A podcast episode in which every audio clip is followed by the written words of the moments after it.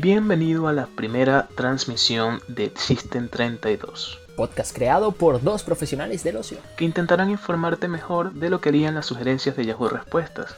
Mi nombre es Marco Padua El mío Efraín Blanco. y muchas gracias por escucharnos hoy. En nuestro primer programa, ya que tenemos un tema muy interesante a tratar con ustedes, ¿verdad, Efraín? Así es, Marco.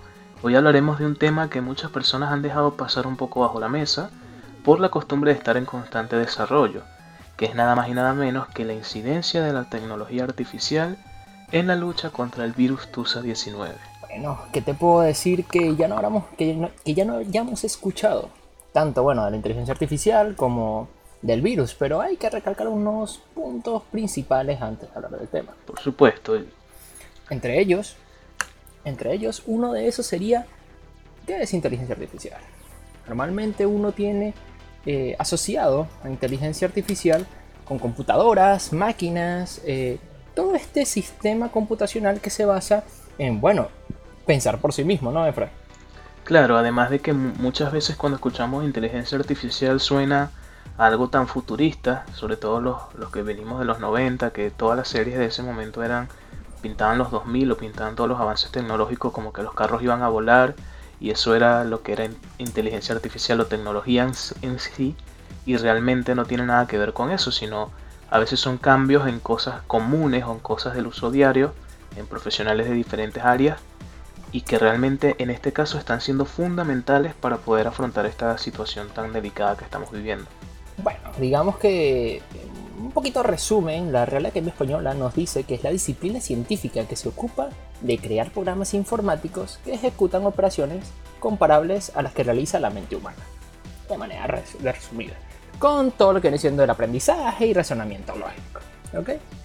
Eh, esto en mundano, en- en lengua mundana, significa que la computadora va a asemejarse a lo que nosotros hacemos. Es decir, aprende, razona y al mismo tiempo puede generar comparaciones.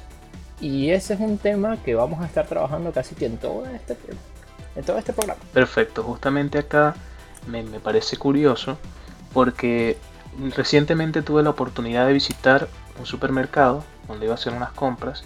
Yo en este momento resido en Chile, en el país sudamericano, y me pareció muy curioso que en la entrada de dicho supermercado estaban tomando la temperatura de las personas con un aparato que era prácticamente una pistola de, de esas de que leen lo- los códigos de barra, pero estaba detrás de una de una plataforma o de una ventana plástica donde estaba un funcionario totalmente cubierto y las personas se paraban en una línea bastante lejos donde les medía la temperatura.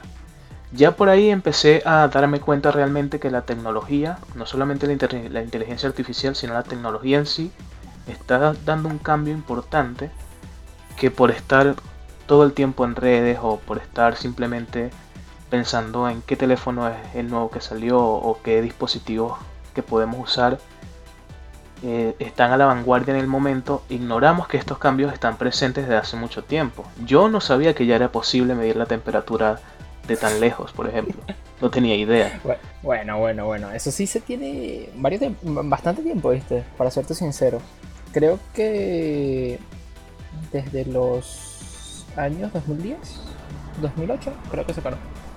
Puede que me equivoque. Claro, pero fíjate que justamente es, es eso, ese tipo de cosas que uno, al momento de que salgan, no tienen ningún tipo de relevancia mundial, como por, por ejemplo que salga una nueva tablet, una nueva laptop, y son cosas fundamentales porque facilitan las tareas de muchísimas personas. Por supuesto, gente que trabaja en el área médica o de medicina en general va a estar al tanto de estas innovaciones antes que nosotros, la gente común y Bueno, corriente. ¿no? salud. Claro, en salud. Pero igual me pareció interesante porque ya no estaba viendo a un doctor o a una enfermera que estaba ejecutando ese análisis de distancia, estaba viendo a un funcionario policial normal que, no sé, dentro de su día a día quizás no tenga ni idea de lo que es la tecnología y lo agarraron un día y le dijeron, Pablo, hoy vas a aprender a tomar la temperatura a la gente a 5 metros de distancia. Léete esta guía, eh, descarga el PDF desde la nube y pa'lante, hermano. Entonces me pareció loquísimo, pues todo, todo lo que estamos viviendo. Y además de que leí un artículo hace muy poco que habla que en Brasil justamente no solamente es que mide la temperatura este aparato, que es un aparato similar que utilizan en Brasil, que justamente también puede hacer una semejanza de lo que es la edad de la persona, también pudiese dar rasgos de, otros tipos de, signos vitales, y todo esto lo hace solamente en una cuestión de 10 segundos aproximadamente. Y al mismo tiempo, si es un hospital el que está haciendo el registro y la persona resulta que ya se ha registrado en ese hospital, les va a aparecer en el historial clínico un resumen en otro aparato que está conectado al mismo. Entonces estamos hablando de que un virus como este, que se está viendo tan maxificado y tan difícil la detección, ahora simplemente con un aparato que te pares al frente, ya pueden saber toda tu vida, historial clínico de, de todas tus visitas a ese hospital solo en 10 segundos. Es una demencia para mí. Bueno, pero fíjate esto. Eh, es curioso porque, bueno, tú estás hablando a nivel, supongo, de infrarrojo. De verdad no sé cómo funcionará el dispositivo. Eh, tampoco mis conocimientos de tecnología son muy grandes. Pero eh, sí te puedo decir que el MIT, ¿ok? Que tú dirás, bueno, ya va, ya va, ya va. Estos son temas grandes. Para el que no sepa qué es el MIT, es Massachusetts Institute of Technology. Sí, ahí, ahí está. Of, Technology.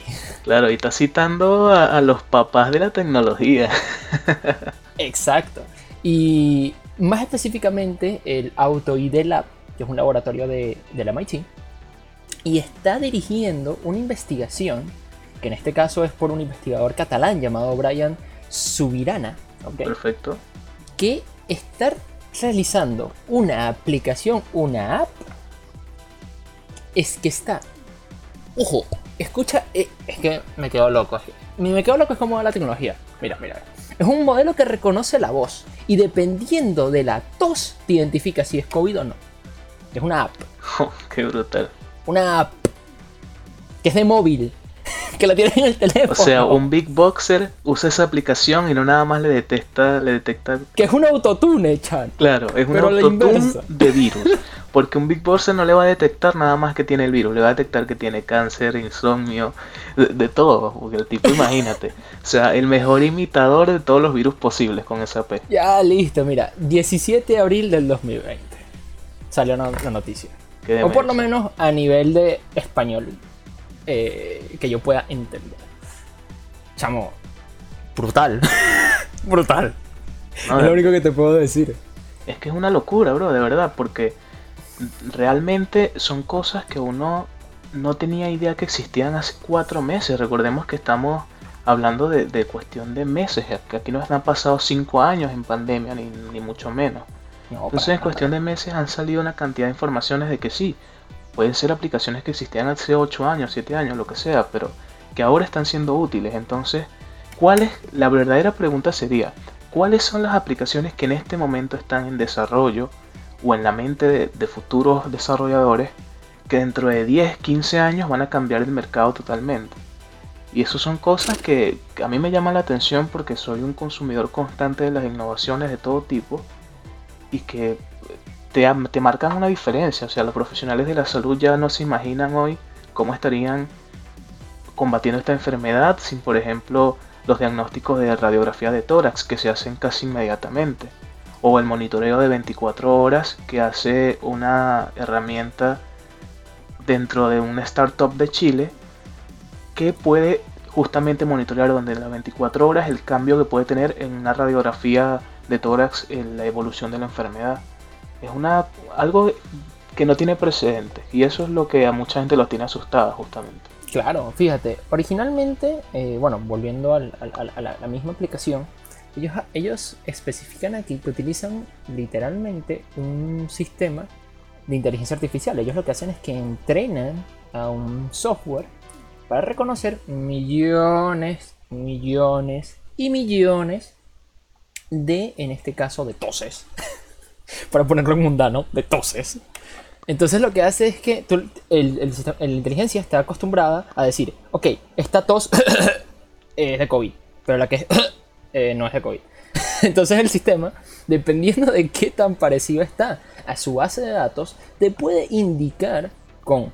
normalmente la inteligencia artificial se trabaja con un 80% o más de, exactitud eh, lo que viene siendo la similitud de esta tos con la de su base de datos. Y con eso identificar si esta persona posee FLOT 19 o no. Ahora, lo que me parecería interesante es cómo hicieron esa base de datos. O sea, llegaron eh, y formaron un censo y fueron las personas en la calle. Mano, una pregunta, ¿tú cómo, tú, cómo pusiste hoy? tengo el dato.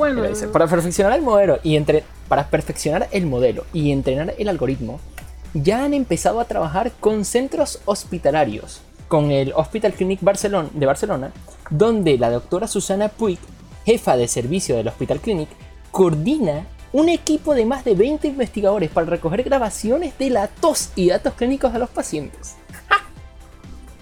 Literalmente en, las clínicas o hospitales. Qué, trabajo tan extraño, qué trabajo tan extraño de poner en el currículum, bro. O sea, obviamente es algo brutal porque a tú dices, ah, bueno, formé parte de un, de un proyecto a gran escala del desarrollo de una aplicación brutal, pero a la hora que tú vayas a explicar eso en una entrevista de trabajo, ¿y tú qué hacías? Bueno, yo iba por la calle. Este, Chamo, es que, es que, lo que te voy a preguntar al entrevistador es, ¿y sobrevivió? ¿O no se infectó? Eso yo creo que es lo primerito que te va a preguntar. Ajá, en todo caso. Ah, increíble, increíble. Lo otro es que te dicen es esto. Eh, Solo, se solo necesitamos 30 segundos de su tiempo para, para, participar accediendo a la web opensigma.mit.edu, donde se podrá grabar la tos de forma totalmente anónima. o sea, de paso, la graban, pues la suben a su base de datos directamente en el MIT. Y bueno, ya después ellos ya hacen sus, sus tests en sus computadoras versión NASA o mini NASA. No, no, pero me parece bastante importante que hagan la aclaratoria de que va a ser de manera anónima, porque ya después de que tú has escuchado 50.000 personas toser, sin duda alguna, puedes identificar a una persona por su tos. Es, que... Porque no hay, no hay otra, tiene que volverte un experto en el campo que ya de alguna manera o eres fonoaudiólogo, así sea lo que estés estudiando, o simplemente, no sé, pues es para contarle a tus nietos de cómo combatiste todo lo que es el Flot 19 con todas las el, el, increíble Flot 19. ¿Te imaginas que tú tengas, mira, que tú eras uno de los investigadores, te le digas al hijo, te diga, papá o mamá, ¿qué hiciste cuando sucedió el Flot 19? Y sale el papá y viene y le dice, yo retomé, yo, tomé las muestras para la aplicación del MIT. Y, y los hijos así como que, oh", lo ven como soy leyenda, chamo. no ven cómo soy leyenda. Bueno, es que yo te, yo, te digo una cosa, yo, yo no, no participé en ese proyecto, pero yo cuando cuente esta historia a mis nietos voy a ser la persona más heroica de toda la historia. O sea, yo voy, a, yo voy a decir que yo combatí y que sobreviví a esto, si es que sobrevivo, pues estamos grabando esto y no sabemos. Lo bueno es que si nos morimos, este es igual y sale esto, probablemente seamos más famosos que estando vivos. Hemos sobrevivido ¿Cuántos meses llevamos? Cinco. Cinco meses. Eso es algo. no es medio año, pero es algo. y además de que ha sobrevivido a Venezuela en general, o sea, ya, ya, ya tú tienes doble mérito realmente. Chapitas así como que las barras. El poder de adaptabilidad es increíble. Darwin, you know, corazoncito. Total. Ahora, ¿qué, ¿qué habría pensado la gente? Esto es una pregunta aquí un poco más seria la gente cuando por ejemplo pasaba alguna pandemia como la peste negra en su momento, ¿cómo hacía la gente para detectar eso de manera temprana? Eh, eh, era, no, era imposible, prácticamente imposible. Mira, primero era imposible. Segundo, recuerda que estamos hablando de una época en la que la iglesia lo dominaba todo y todo se creía a través de una ideología. No voy a meterme con nada del, tema respecto a eso, pero en general eh, a nivel científico, que si bien es cierto se dieron en varias cúpulas de la misma iglesia, porque eran los que tenían las capacidades para guardar ese tipo de información y hacerlo de una manera bastante, digamos, un poco oculta. Mendel fue uno. Mendel era una persona de la iglesia católica y que él, haciendo sus experimentos con las mismas semillas estas de guisantes, logró, bueno, ser el padre de la genética, sacando todas sus teorías, pero es porque estuvo ya dentro. Si es una persona que fuera de fuera lo tildan de brujo, eh, lo que sea. Eso pasó, eso es una historia, no nos podemos negar de eso. pero... Justamente por eso, pero también es una enseñanza, porque la misma idiosincrasia a veces es culpable de que muchísima gente pierda la vida de manera injustificada. Y estamos hablando de algo que pasó hace muchísimos años, pero aún en el 2020 hay personas que siguen con una especie de, de, estilo de vida que va en contra de todo lo conocido y las normas que todo el mundo está promoviendo para evitar esto. Y hay gente que no confía en la tecnología, siente que la tecnología es, se puede equivocar más rápido que el hombre, cuando sí es cierto que la tecnología se equivoca, pero muchas veces está más e-, acertada que el hombre. O sea, vengo ahorita con otra cosa ya a nivel de IBM. IBM Thinking. Eh, el que quiera puede hacer el curso, es gratis, lo puede buscar por internet, no me voy a poner a hablar mucho del tema. Pero una de las metodologías para desarrollar prácticamente cualquier idea, software, proyecto, etc. Eh, hay una que trabaja IBM llamada Failing Fast. La idea de eso es poder fallar rápido, pero no fallar rápido sin ningún aprendizaje, porque el fallo implica aprendizaje, implica algo que revisar. Es más, es más rápido que se equivoque una computadora porque procesa más información de manera mucho más rápida, eso estamos claros, a una persona humana que tiene que movilizarse, etcétera, todo ese tipo de cosas. Y lo, y lo interesante de eso es que si se equivoca rápido, se puede arreglar rápido. En cambio, si demoras más tiempo en equivocarte, uff, ya perdiste el tiempo del, error más el tiempo del, arreglo. Piénsalo desde ese punto de vista. Lo que pasa es que fíjate, por ejemplo, yo, te aseguro que debe haber gente un poco más conservadora en el mundo que ve que una máquina lo apunta, le dice que tiene 40 grados de fiebre y hasta que no lo vean un termómetro, se lo diga un doctor, no lo cree.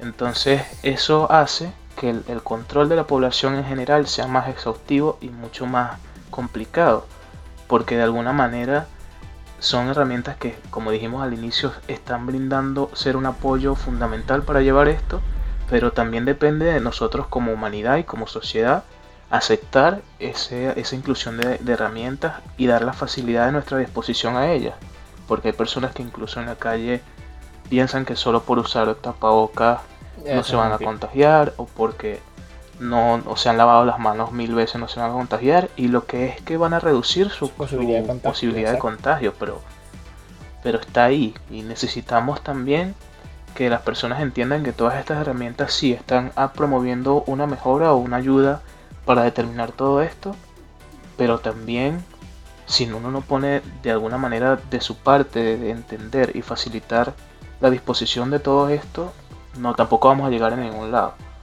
Y también habría que ver qué tanto la inteligencia artificial está siendo fundamental para el desarrollo de la vacuna. Eso es otro, Eso tema, es otro tema. Pero ya ahorita que tocas ese pequeño, ese pequeño, pequeño, pequeño detalle, esa cláusula del contrato, eh, te hablo ahorita de una página, en este caso del COE.int.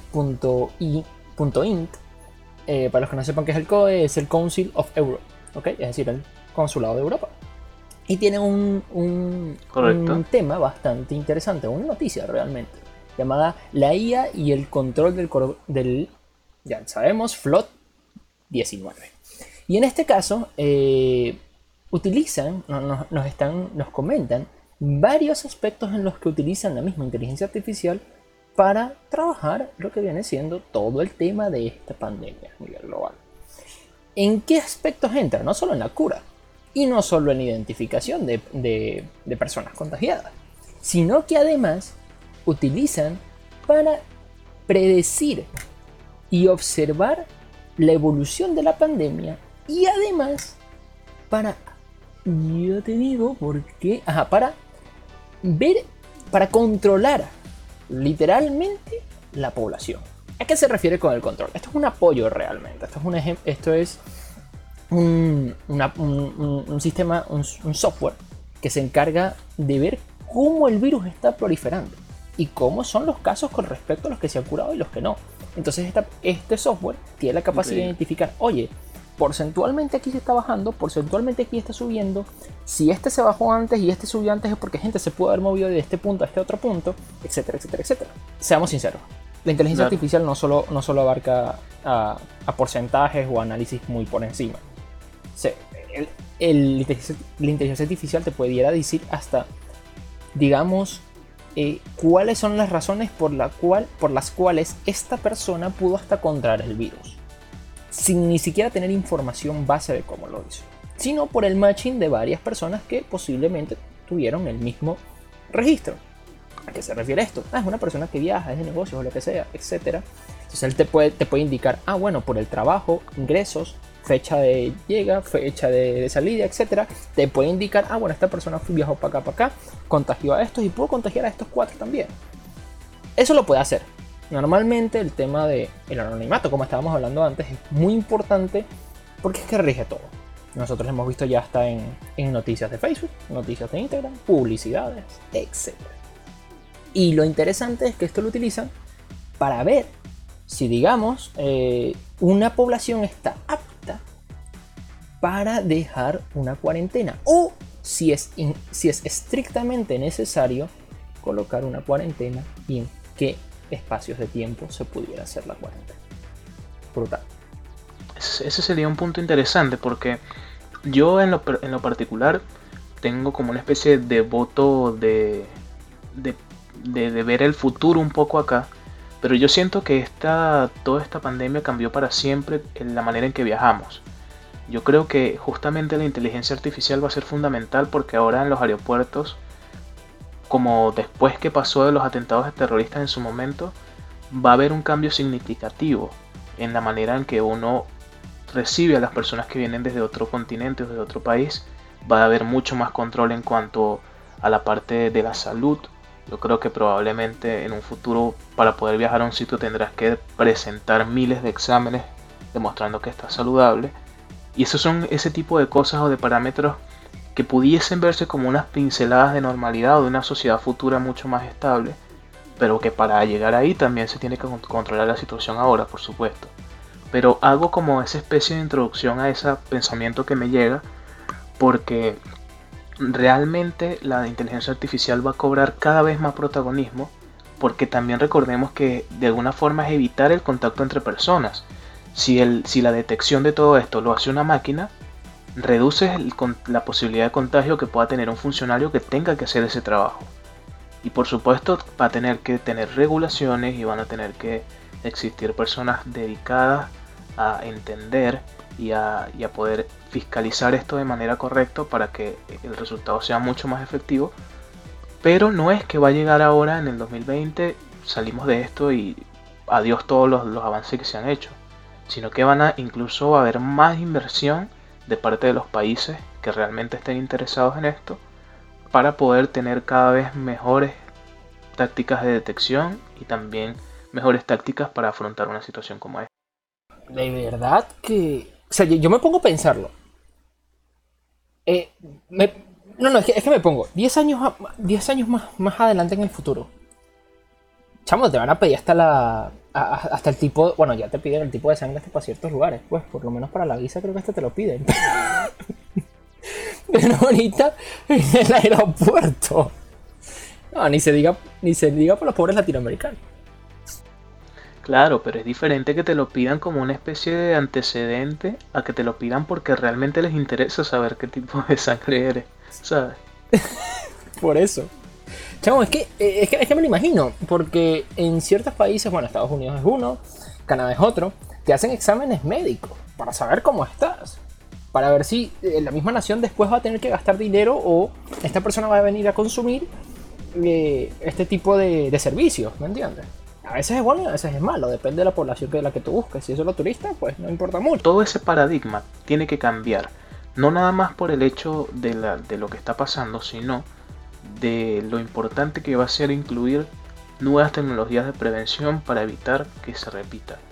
Y lo digo porque yo recién, bueno, hace unos tres años cuando emigré a Chile, yo pasé por varios países y pasé por varias aduanas migratorias y realmente te puedo decir con toda propiedad que en ninguna me pidieron algún tipo de antecedente médico. Y eso en este momento, en aquel momento, mejor dicho, sonaba como algo normal. Pero en este momento es algo impensable, ¿sabes? Y yo creo que ese, este tipo de cosas van a permitir que eso no vuelva a ocurrir más nunca en ningún tipo de país. Ya no vamos a hablar ni del primer mundo ni nada, sino que va a ser como una especie de medida de regla obligatoria para todos los países por un tema del antecedente que está aconteciendo en este momento. Pues. Bueno, te digo, esto por, por, información que manejo de, de, personas que conozco. Yo tengo una, tengo una persona, un conocido, que va a viajar desde Venezuela a Italia. Y no va a viajar a finales de año, va a viajar dentro del próximo mes. Y lo interesantísimo es que además que las compañías de, de, de las aeronáuticas están dando demasiados beneficios a las personas que viajan. Es entendible actualmente todo, todo lo que viene siendo ese mercado bajo demasiado. Pero lo que me sorprende es que no hay eh, barreras, ¿me entiendes? Yo, yo, me pongo a pensar bien, Italia, que fue uno de los principales focos a nivel eh, mundial, y que no tenga su frontera cerrada tanto de entrada como de salida me sorprende, por lo menos a nivel de aire. Me sorprende a mí también porque yo tenía entendido de que lo tenían cerrado realmente, o sea, no, no era un tema de que estaba abierta la frontera, entonces no entiendo. No, te, te, te lo digo de una, el, el, esta persona ya compró su boleto y tiene todo aseguradito. Todito, todito, todito, todito. Imagínate. Lo que pasa es que si te pones a ver, este tipo de medidas como de cierre realmente son medidas desesperadas cuando no puedes controlar la situación. Y eso hay que tenerlos claro. Muchas personas eh, que han hablado de, la cuarentena en general o han hablado de, de, del cierre de las fronteras en muchos países, eh, por supuesto que ahora se ve como la solución lógica, pero es porque estamos asumiendo que el país no tiene cómo afrontar la situación. Pero con una... Pero, es que, con... pero, es que, aún los, los que la pueden afrontar es la, es la cuestión. Bueno, el caso de Inglaterra fue uno. ¿Te acuerdas? Claro, pero me refiero en el punto de que realmente si tú tuvieses la capacidad y estuvieses seguro de que es así, la capacidad de tener algo, sea tecnología o sea lo que sea para implementar, de poder evaluar al 100% un paciente antes de que aborde un avión y descartar, estar completamente seguro de que no tiene nada, dime para qué sería necesario cerrar la frontera no tiene ningún tipo de motivo, porque si tú estás seguro de que puedes evitar que se prolifere el contagio, no habría problema. ¿Cuál es el problema? Que realmente el mundo no estaba preparado para esto, no estaba preparado a nivel de infraestructura, a nivel de tecnología y a nivel de, a nivel social, pero eso ya es otro tema. Específicamente a nivel de tecnología, yo creo que todo esto va a permitir que la tecnología dé un golpe sobre la mesa y diga, ve que no somos nada más para desarrollar cámaras de tomar fotos 4K o para que o para ver películas dos personas y comentarlas. También es importante invertir en otras áreas y yo creo que esto es lo que va a permitir también eso. Bueno, pero piensa en esto, o sea, se, se ha dicho que el virus eventualmente es un virus de a nivel de, de estos respiratorios, ¿no? pero el, lo otro importante es que recuerda que hay personas que presentan el virus, pero son asintomáticas. Claro. Y ahí es donde viene la cuestión.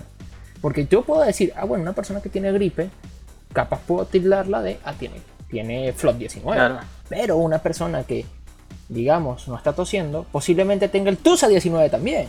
No lo puedo identificar rápido. Fíjate que en, fíjate que en la app del MIT hacen referencia a eso, de que es con tos. O sea, ellos identifican el, el, claro. el virus a través de la tos. Ah, pero si la persona no lo presenta ahí se rompe, la, digamos, un poco la cadena. Y, e igual esa persona puede dispersar el virus. Es un tema bastante complicado porque ya en ese punto la otra solución, si no mal recuerdo, que estaba con respecto a los test, era directamente un rayos X a la, al tórax. Esa era la otra. Con otra herramienta de inteligencia artificial que tienen que, bueno, identifica varias imágenes de, de tórax, entre ellas las que están y las que no están, y él, con comparaciones, lo mismo que hemos hablado desde todo el inicio del programa, él, él, dice, ah, esta persona puede que tenga. Lo que pasa también es que debemos recordar que la definición que le dan es de asintomáticos, más no el hecho de que pueda, pueda demostrarse de que tienen el virus. Es decir, yo estoy hablando del desarrollo de una tecnología a un nivel tal que independientemente de los síntomas sea capaz de diferenciar de manera objetiva y real cuando una persona no está infectada. Y obviamente ahí entraría también otro tema, que es el, el, el que ha tenido la tecnología no toda la vida, que es la parte del costo. Tecnologías que sean tan increíbles o tan eficaces muchas veces sugieren un costo excesivo porque los componentes, por el, el método del personal capacitado para operarlas. Pero todo esto tiene que cambiar, o sea, tiene que haber una especie de génesis de nuevo, de una nueva visión en cuanto a la tecnología porque se ha demostrado que está siendo fundamental y a veces está siendo no quiero desprestigiar el trabajo de, los médicos porque obviamente sería algo absurdo hacerlo, pero muchas veces está siendo la tecnología una herramienta de tanta ayuda que los médicos, yo creo que sin tener ese, esa ayuda tan grande, ahora estarían colapsados de no saber qué rayos hacer. Y es complicado eso.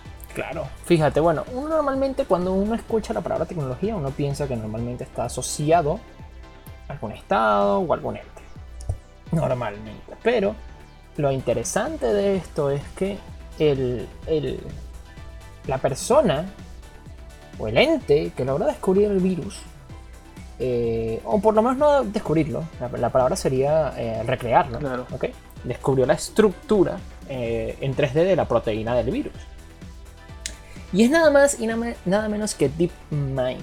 Para los, que, para los que no estén familiarizados con el nombre de esta inteligencia artificial, es la inteligencia artificial de Google. Sí, señores, ellos fueron los que se les atribuye el descubrimiento de la estructura en 3D de la proteína del virus. Eh, sacando la información de la página del BBVA, ojo, no estamos hablando del banco. Ellos tienen su, su rama a nivel de finanzas, economía, data análisis, etc. Bueno, ellos hicieron un artículo el 5 de mayo del 2020, o sea, esta semana. Fresquito, fresquito. Fresquito, fresquito. Eh, donde dicen bueno, que los pasos pequeños en el primero de estos cambios y la aplicación de la inteligencia artificial en, la medicina eh, fueron con este grupo de, servicios y entre ellos estaba, bueno, eh, el servicio de DeepMind, que es de inteligencia artificial, en este caso de Google. Es inteligencia artificial, dato curioso, o dato flash realmente. Sabe jugar Warcraft, digo, StarCraft. Dos. Increíble. La entrenaron. Increíble. Loco. Sabe jugar StarCraft 2 a nivel competitivo. Lo pueden buscar por internet. Se los dejo. Recomendadísimos los videos. Y el terror del competitivo. Nadie se la quiere enfrentar. Pero es que fíjate, es que es como te digo, es una demencia pensar que un, un sistema operativo tiene la capacidad de, poder ponerse de tú a tú en la toma de decisiones con una persona. Yo creo que ese es el gran miedo de los conservadores en cuanto a tecnología. Pensar que llegue a un punto, pensar que llegue a un punto exactamente de que, de que un sistema operativo o que una inteligencia artificial como tal pueda ponerse a la par de ellos y tomar decisiones. Y sabes que me acabas de recordar que una vez en el hormiguero hay una entrevista que llevan a una robot, era un programa, un late night que hay en España, bastante famoso, y que allí entrevista a una inteligencia artificial robot personificada en el programa y le hacen una serie de preguntas lógicas a las cuales ella argumenta.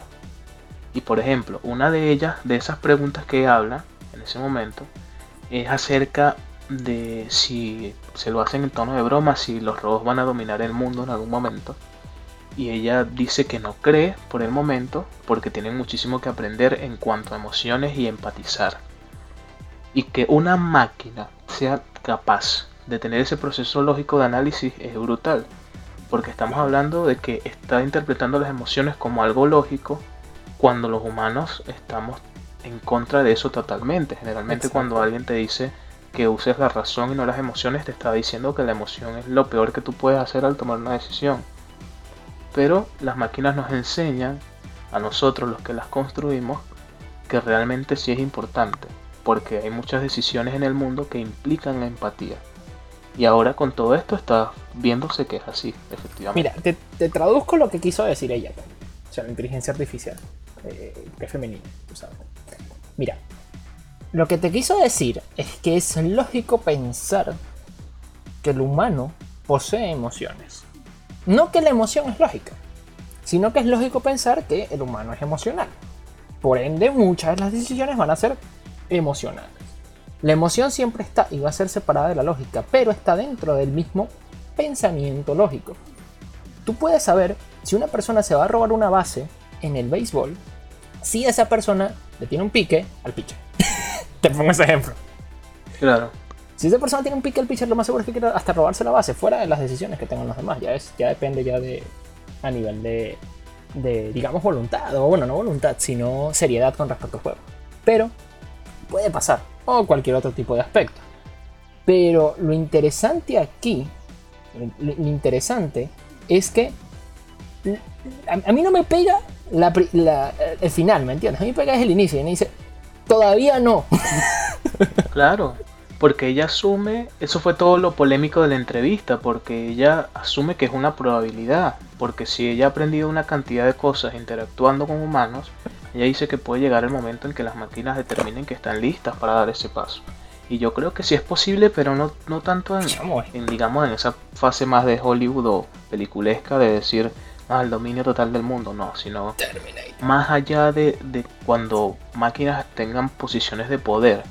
Por ejemplo, poniendo un caso que es muy hablado actualmente, cuando los países que han estado sumamente afectados con esto han tenido que tomar decisiones que son moralmente criticadas a veces de preferir una persona antes que otra para sobrevivir, si esa decisión la tomase una máquina, probablemente lo haría en base a estadística y a datos. Pero siempre va a existir personas que estén en desacuerdo porque es normal.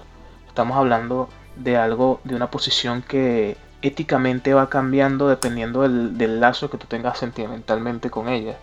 No es lo mismo el, el, proceso lógico que va a tener una persona que tenga un familiar en una situación de estas a que lo vaya a tener un tercero que solamente observa datos.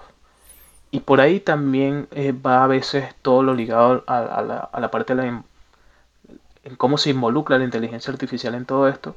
Porque no es lo mismo cuando tú ves algo como herramienta, ya cuando la herramienta empieza a darte opiniones, ¿sabes? Porque obviamente te hace dudar muchísimas cosas y te hace plantearte preguntas que quizás no estabas listo de responder. O no quieres. O no quieres responder.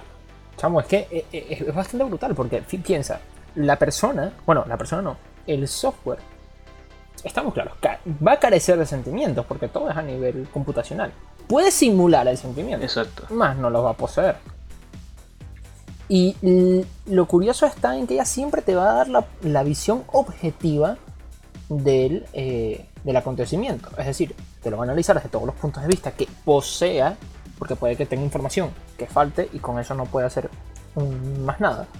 Va a ser una predicción basándose en la información que ella maneja Posiblemente algunos datos faltantes, porque también existen, pero dentro de los registros que tú le pasas de base de, información, ella no puede suponer nada fuera de lo que ella tiene. Ella predice, que es otra cosa. Y después de eso, si a ti o no te gusta lo que estás viendo, ese es el, es, el point break, el punto de quiebre de la persona. Bueno, que esté viendo los datos o que no, o, a la que se esté enfrentando a los datos. Originalmente se decía al principio de todo, de todo este tema que bueno, solo un 10% de los que se infectan son los que, los que ya saben, eh, que se van. Los que, los que parten. Pero el resto se queda entonces... Pero ya estamos viendo que no digamos que, que sea así o no sea así, sino que, que es que el virus no se tiene registro, man.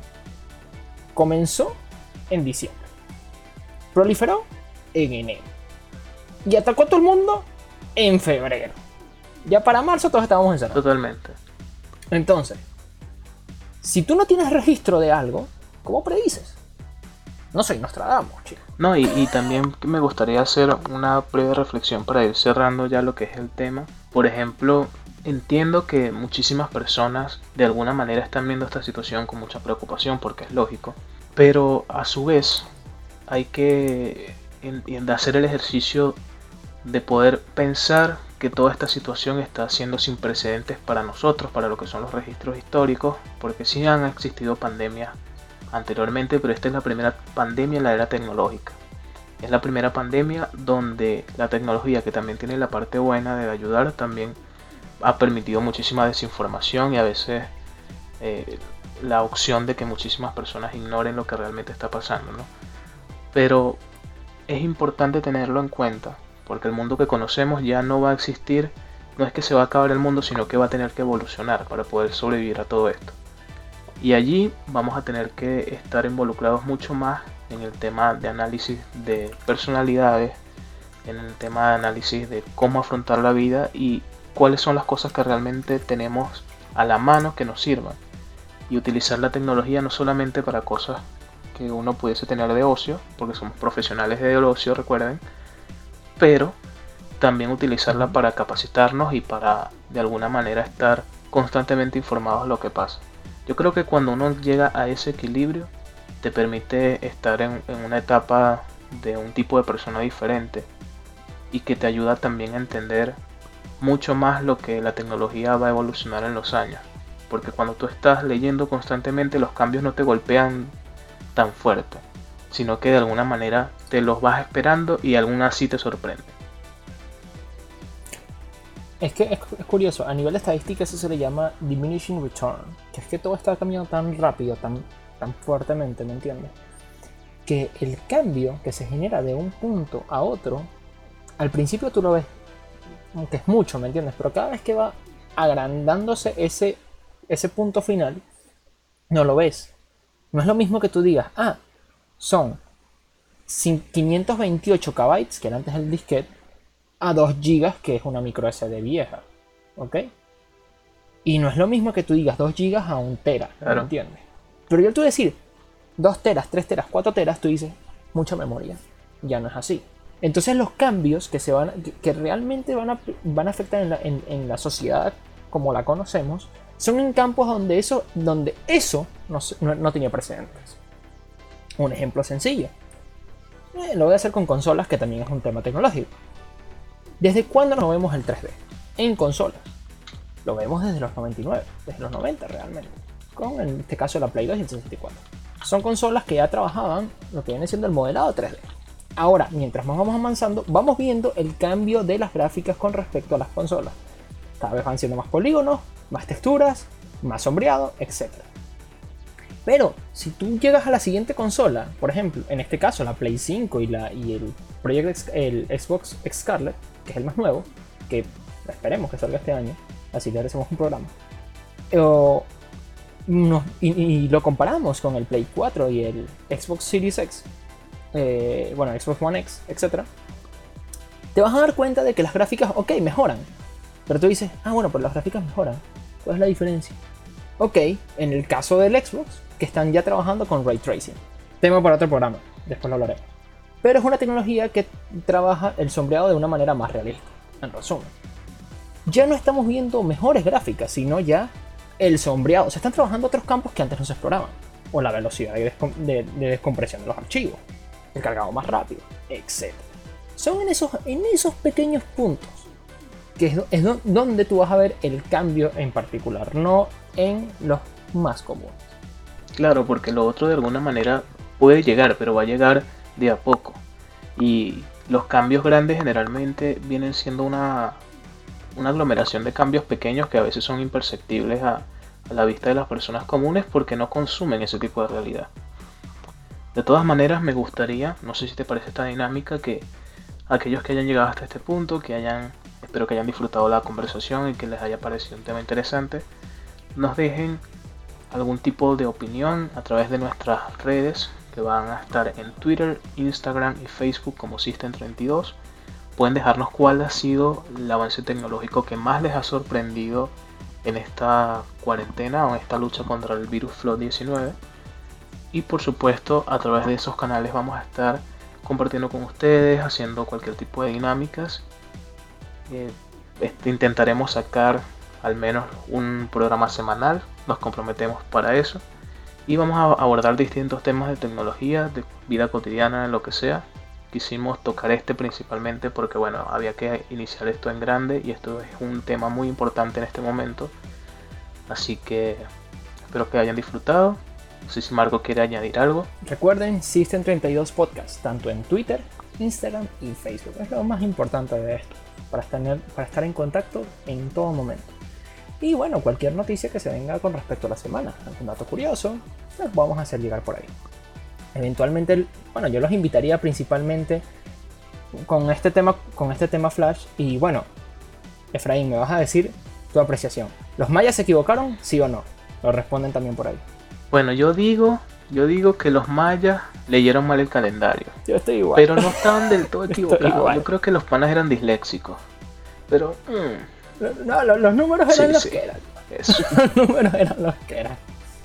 Bueno, queridos oyentes, esto fue Bueno. Existen 32, primera transmisión. Se despide Efraín. Me voy, Marco Padua. Nos vemos la próxima semana. Adiós. Chao, chao.